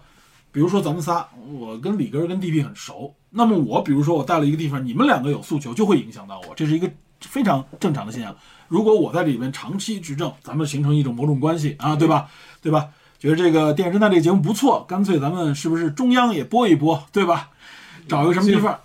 对我的意思就是说，我可能就会有这种倾向的时候，那么这就成为了我的一个固定套路，那别人就愿意投其所好的往这个套路里靠，对吧？这有可能成为我的一个所谓政治资源。这个政治资源是什么？这就是这个这这个，有的人说是政治经验，实际上就是更深的被资源影响。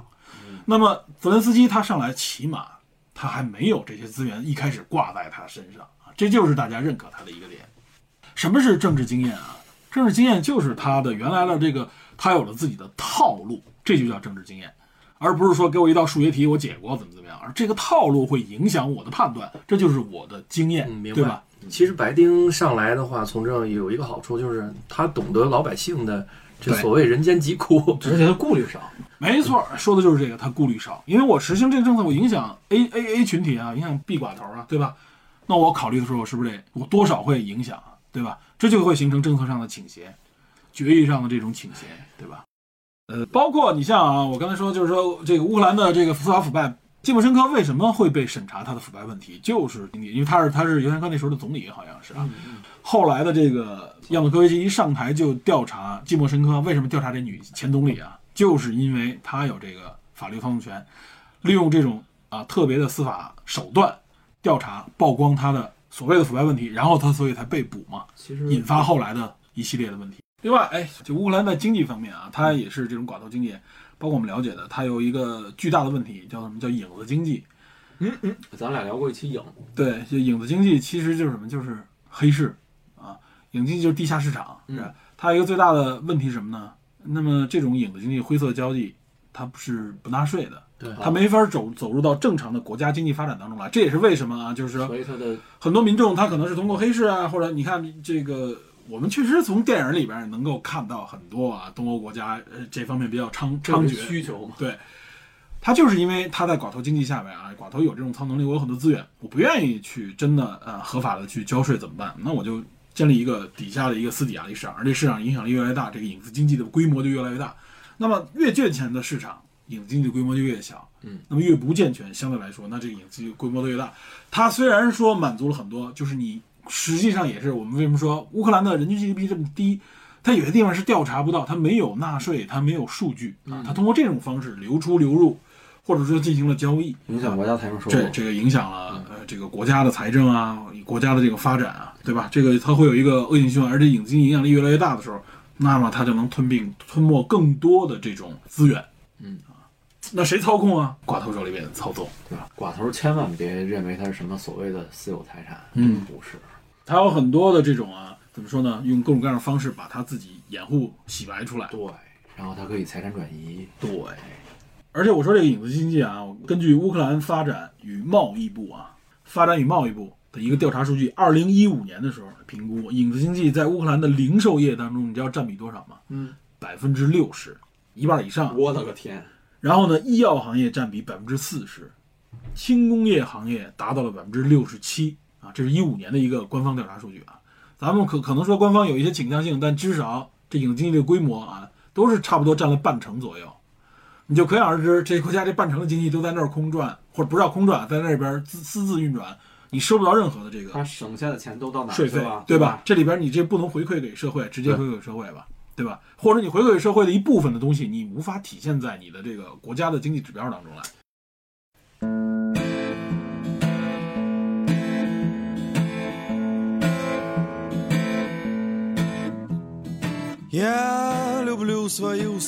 说那美食我看我专门看了一下说提到乌克兰哪哪个是必须提的美食居然是饺子乌克兰。乌克兰的对对对对有看到了是一种圆的跟馄饨有点像。对。里边也是肉馅儿，不带汤儿牛羊肉，你想包什么馅儿都可以，不带汤儿还有那个水果甜馅儿。哇，水果馅儿饺子，有点有点类似于元宵了那那方面，可以。哎，对，有点像。乌兰肉饺，对对对，有有有，还是都是圆的，特圆，就是捏成了，一看你很像咱们的馄饨，但比馄馄饨那感觉要硬气，你知道吗？嗯，更厚实。剩下就是说到这个乌兰，哎，北京还有一个，呃，基辅斯基是吧？基辅餐厅，对，基辅餐厅基辅餐厅，那个基辅罗斯，基辅罗斯不是什么基辅斯基，基辅罗斯。为什么我我怎么知道他是这个乌克兰餐厅啊？门口挂着乌克兰国徽，我一看，哦，这个应该不是咱们分不清到底俄罗斯人开的还是乌克兰人开的。十多年前去过，当时还有那个现场演出，没错打有有有有，这个那个军衔的样子，在这个这那唱歌，个对这个有朋友去跟我说过，确实是有乌克兰的这个女士给你唱歌，因为他们当时过生日有男士，也有男士对他们当时过生日，对，那应该是两。两年前吧，两三年前。那现在还有呢。我在这，我看好像前一段这个新闻里边，呃，不是新闻啊，就有人信信息说说现在好像唱歌的没有，但还开着。对，我这里边我觉得啊，咱们下周啊，嗯，争取，反正我肯定是我跟朋友已经约了，本来咱们也想去，后来好像没约成，但是我想下周到时候去去一下啊，嗯，一定得去去。尝一下。我觉得结合这这局势，我也得了解一下乌克兰饮食到底怎么。非常好吃，奶油蘑菇汤，嗯，对然。后大列巴。其实俄罗斯的很多的餐餐饮都一样。对。基辅罗斯，咱给做一软广是吧？啊，这先放心，我们跟基辅罗斯没任何关系啊。肯定的。呃，谁给你投我只是觉得，我只是觉得大家可以在北京也有多元文化，北京有很多各种各样的啊。老莫儿、基普罗斯啊，对啊对。这里边基辅还是比较有性价比的，比老我觉得基普罗斯比老莫儿强，相对来说啊。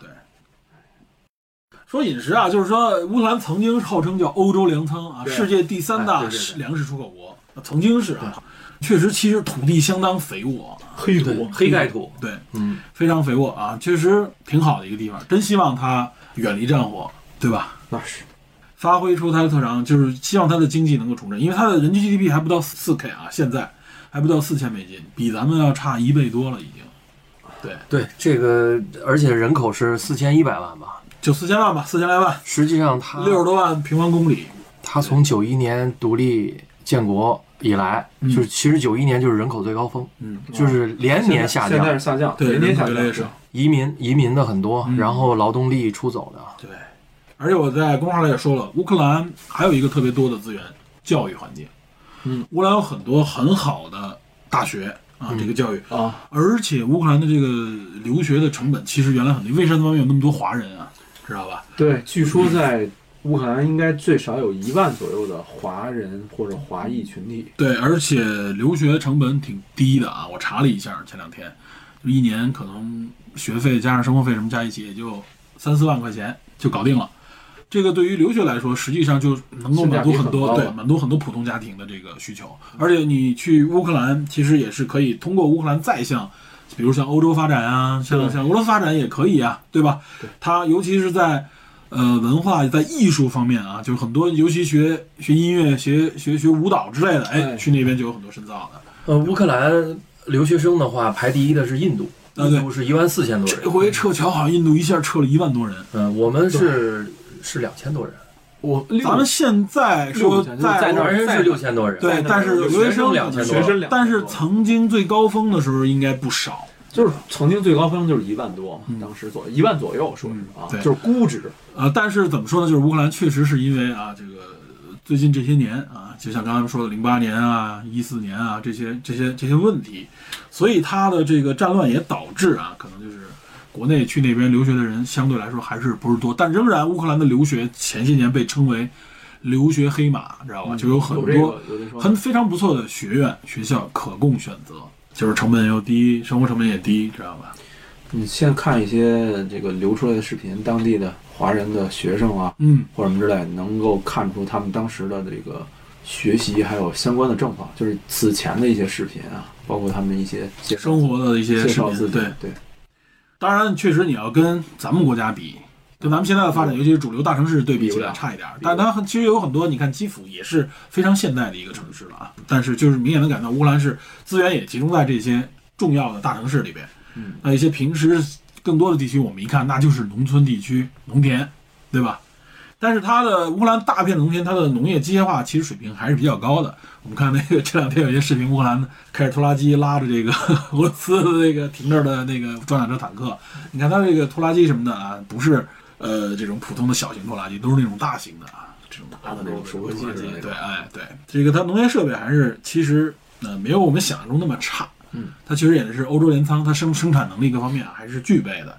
只不过我觉得就是说，它这个贸易，包括它这个经济各方面的这种公平性问题啊，也就是腐败问题，如果能解决好，这是泽连斯基一直最关注的啊，他希望他上台能够解决的问题。嗯，对，我觉得反正这次如果他还能挺过这段时间吧，挺过这段时间危机吧，那他肯定会连任。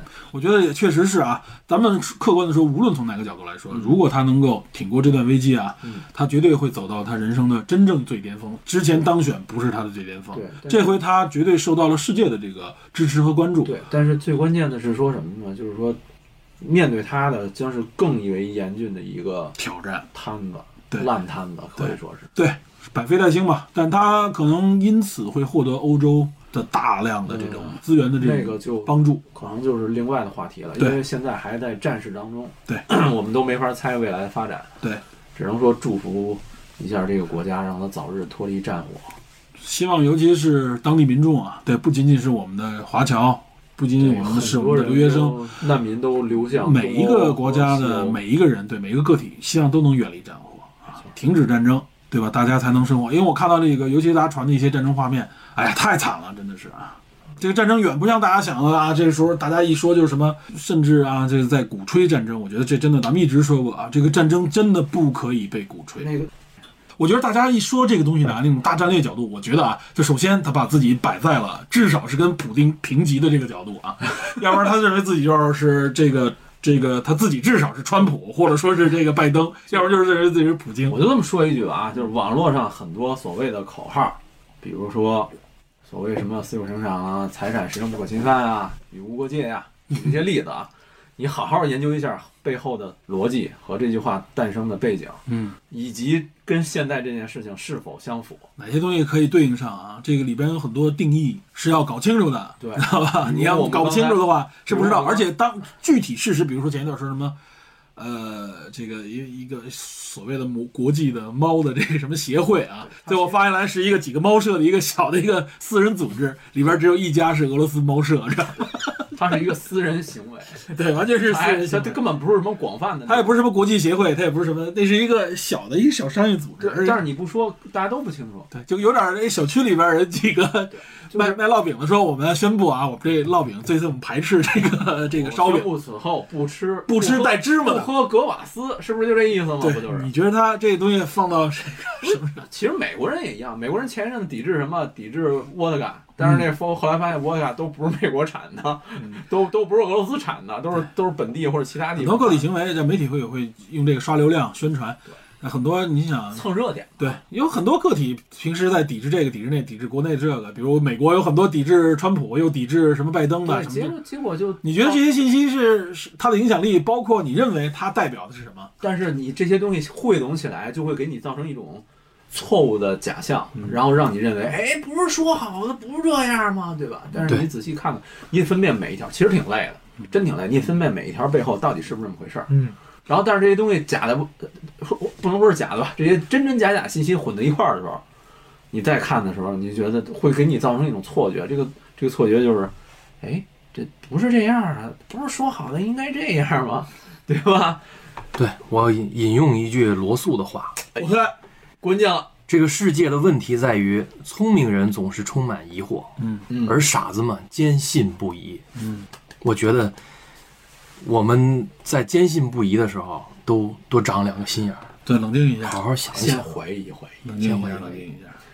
说回到最后，咱们说回到这个剧啊，你想，呃，泽连斯基在剧里边是个历史老师啊，他做梦的时候经常和各种各样的啊，这个历史上的这个先哲名人，包括里边还有林肯啊，连连那个连那格瓦拉都出现过，就能感觉到他在历史的角度啊，在阐述呢，就是真实历史当中啊，对政治啊，对这个正义之类的这种呼唤啊，在现实的政治当中和这之间的冲突，其实你看他那个戏剧的角度，你他那戏剧角度就是说，他是从后人的角度去看前人。嗯，那我们现在对正在发生历史，我们都是当事者，嗯我们不是后人。对，我们得等这件事情结束以后，甚至过一段时间沉淀之后，嗯。我们有更多信息暴露出来的时候，我们才能评价这个人。包括泽连斯基也一样，我不认为他是多么伟伟光正的人物，绝对不认为。只是他他现在他的某些行为行动，我觉得可以。担可足以担当他应该担的责任，他确而且实担责任而且他胜任了。这方面我觉得是没问题。但是如果说其他方面，他经济改革行不行？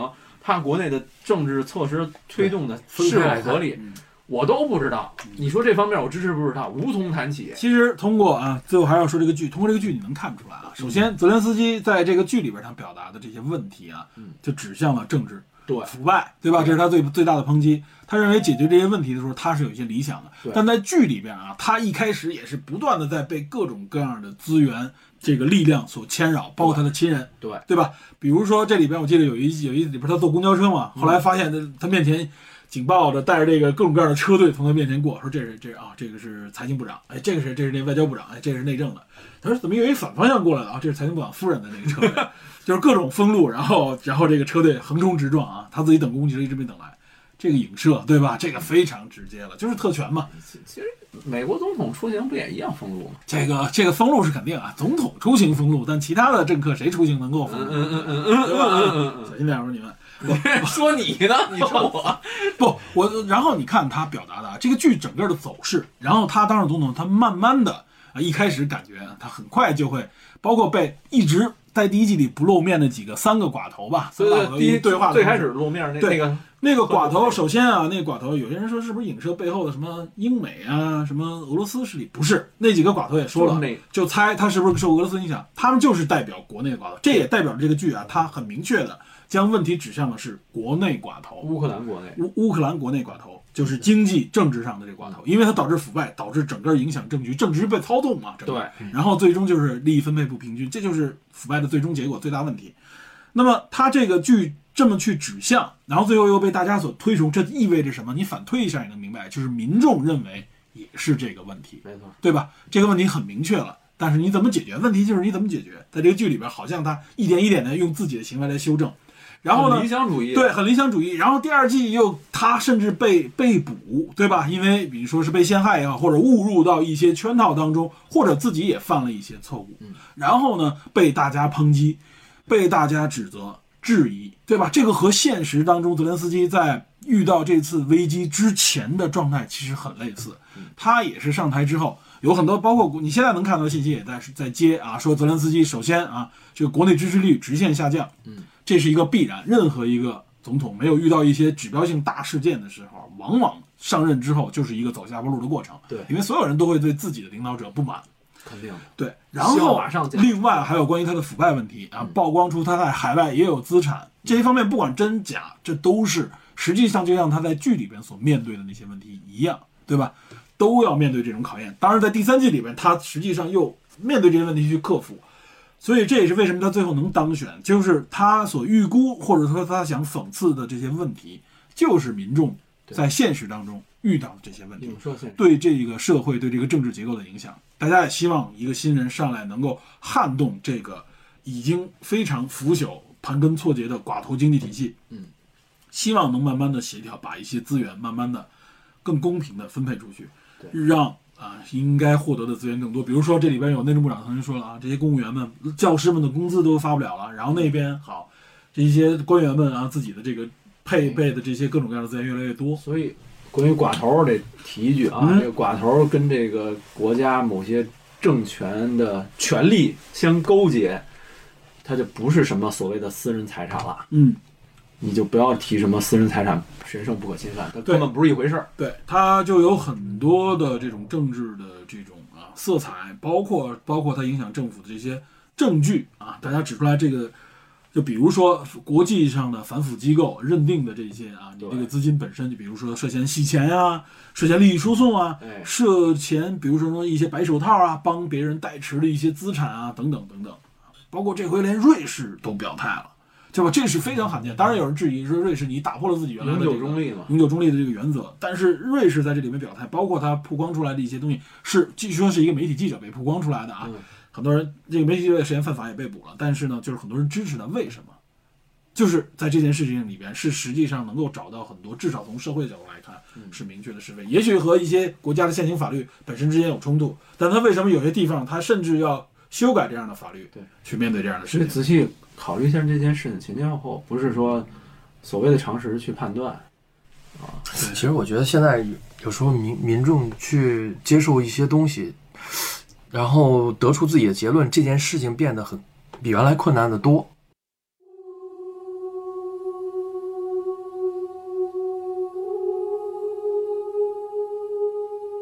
为什么这么说啊？但是下判断很容易。啊，对，下判断总是总是很快，很痛快。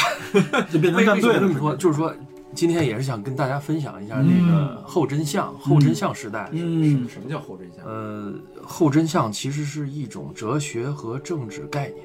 嗯嗯，咱们都知道，事实胜于雄辩。嗯，对，但是呢，后真相时代说的说的是这个，由于近些年网社交网络的兴起，网络时代啊，导致了一个雄辩胜于事实的这么一个现象。哦，他就是说，有些人可能出于一种目的，嗯把自己想带的这个风向摆到事实前面。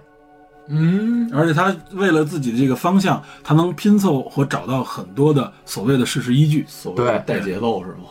很容易找到。其实，嗯对，就导致了你其实看到的东西都是有着一些主观的这个主观意见的。确实是。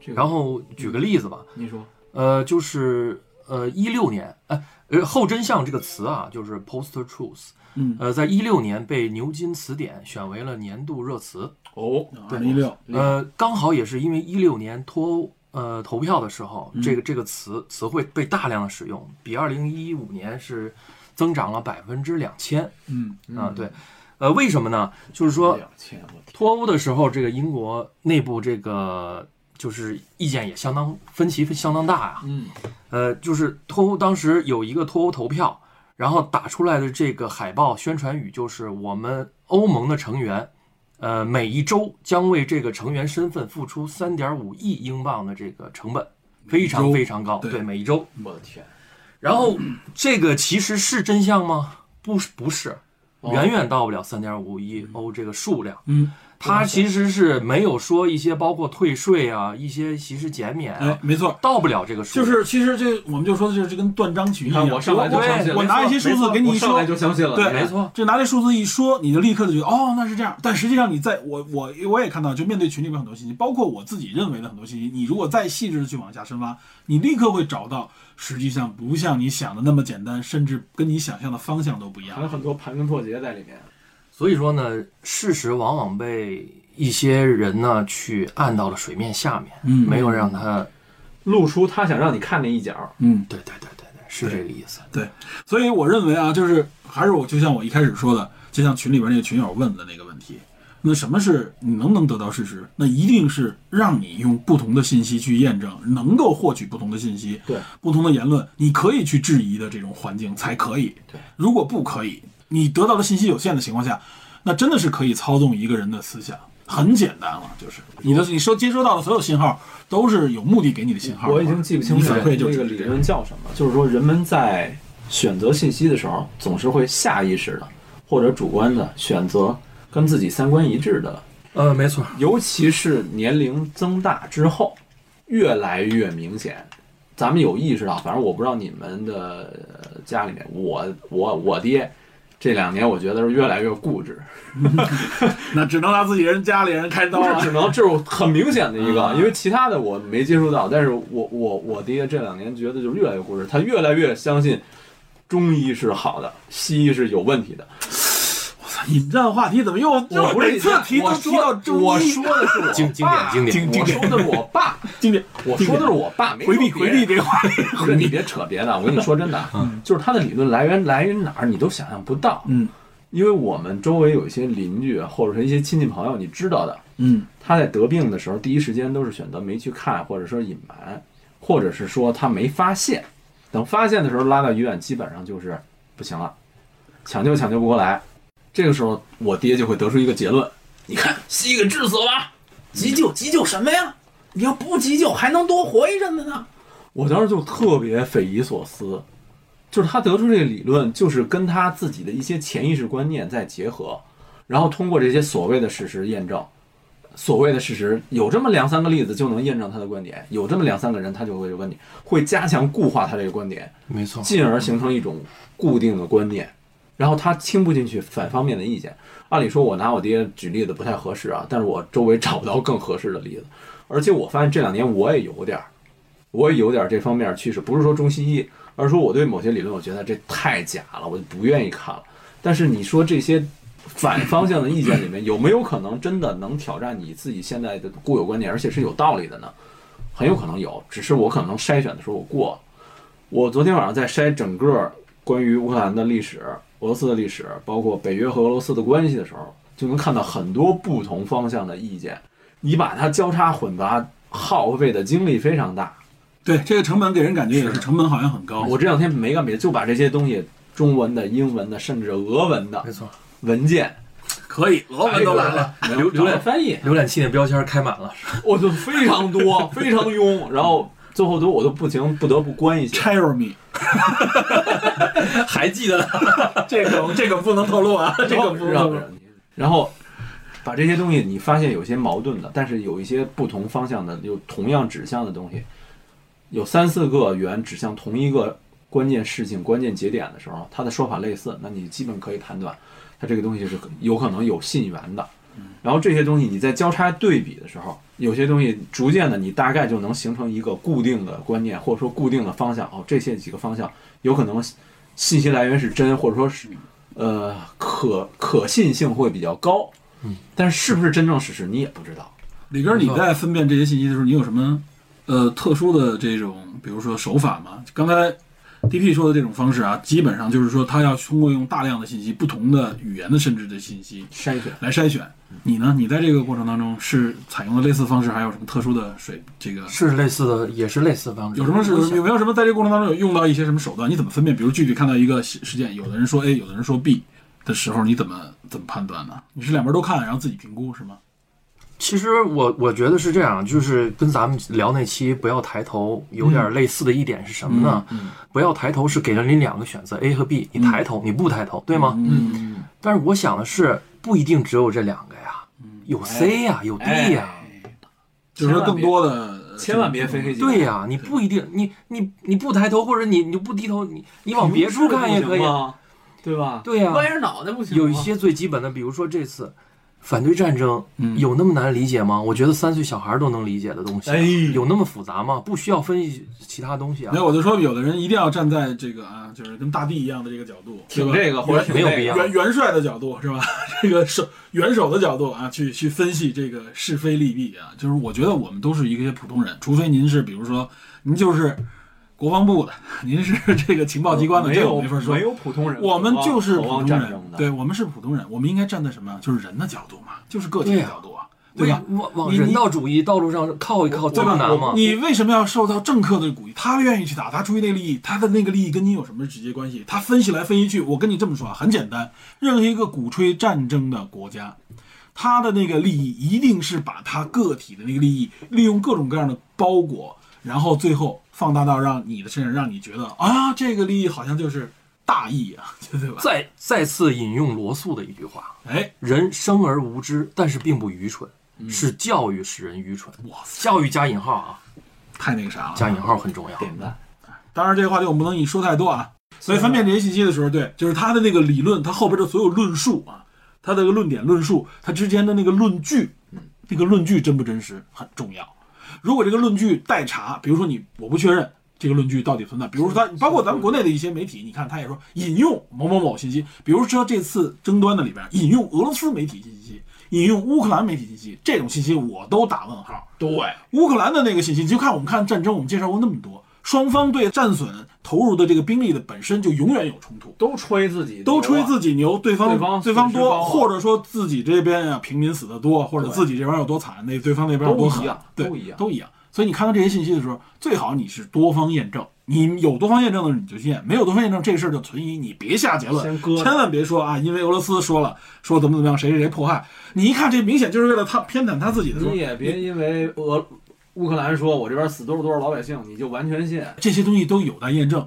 有人说，就是说现在这个战争已经跟过去不一样，这是自媒体时代的镜头下的战争，里边有太多不同角度的信息去验证。你去看一看这个镜头从哪儿？比如说，很多人拿出来的一些，我看到啊，前一段说有法国记者报道这个乌克兰人在破坏那个怎么怎么着，最后人说这是二零一四年的视频，对吧？有的一看这是之年哥伦比亚战争的视频。还有那个拿欧洲奥地利的那个什么一个啊，对，有很多人躺在那儿说尸体袋儿啊，说这个视频啊，某某网络名人说啊，你看看这个装装死啊，说这些说是乌克兰这个死亡的民众，还有人在那儿先拿掀那个视频袋，实际上这奥地利对也写环保环保呼吁的时候，呼吁大家重视环保的一个行为，对，人人家说这上是德语，你看人家报道的是奥地利环保，这是哪年？然后说你又懂你又懂哦德语了，但是有很多人就告诉我，你知道吗？乌克兰死那些人都是装的，那尸体袋儿都被掀开了。我天，这一个概念就在这还是比较明显的，能分辨出来，这是非常明显的。对，这明显的你能分辨出，更多隐藏更深的你对查不到。对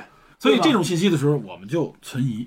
嗯，忽然觉得聊完这期，感觉好像挺那什么的啊。但是，一打开微博朋友圈儿，好像又要回到被大量的这种信息充斥。对，我觉得其实，我觉得其实这怎么说呢？就是确实有很多群友也说啊，说这是一个挺好的一个筛选的机会。看到有些信息，干脆我就不看了，对吧？有些地方我就不关注了，对吧？甚至有些朋友朋友啊，这方面的表达比较多啊，我了解了这些情况，我就我也就啊少关注就完了，对吧？或者币圈儿，啊，对，就币圈啊，或者说是这个，或者至少取关吧，至少在朋友圈我不看他，知道吧？这种情况也都有，就是你知道最最痛苦的什么吗？嗯，就在办公室里边，然后是一些人在聊天的时候，你只能怎么办呢？戴上耳机，放听听音乐音乐音量，对听听电视侦探什么之类的，是吧？让自己乐一乐。对，冷静啊，对，是是是挺乐的，我们对今儿聊的挺乐。呃，其实还有一个类似的传播学的一个、一个一个一个概念啊，你说它叫做敌敌意媒体效应。专业，敌意我我听媒体效应过这词儿，你听过吧？我听过这他是说，当你呃先入为主的带着一种主观意见去看一篇中立文章的时候，嗯。注意是中立文章，嗯，然后你你你其实这会儿你已经有你的这个主观意主见观意愿了，倾向，对你，你看这篇中中立的文章，你都会觉得他是站在你对面的那个那个意见去去去说的，哎，嗯，是这样，就是你觉得你觉得这是破事儿，你就觉得这个明显是另外一个节奏的，没意思。我要怼他。对这个其实我们每个人都会犯这个问题。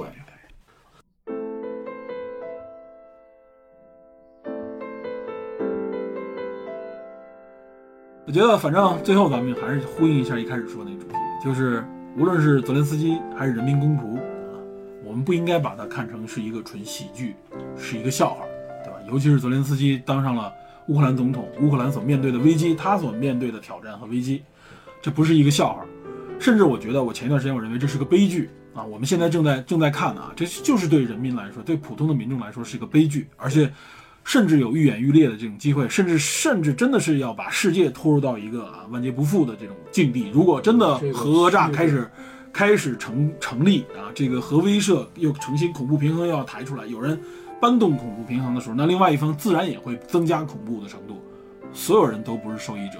你看他那里面最后啊，包括很多的啊专家们也介绍，他背后那一连串的呃核反应，包括它的这个这个所谓的这种自动反应机制啊，它防疫所谓的防疫也好或者报复机制都是自动化的，一旦启动起来，它就不受这个啊现实的无论说是政令也好，或者说是呼吁的影响，它就进入到一个死亡循环，因为它就是默认啊，就是对方要消灭我，那我也要同等报复消灭对方。末日机制的意思。对，这末日机制。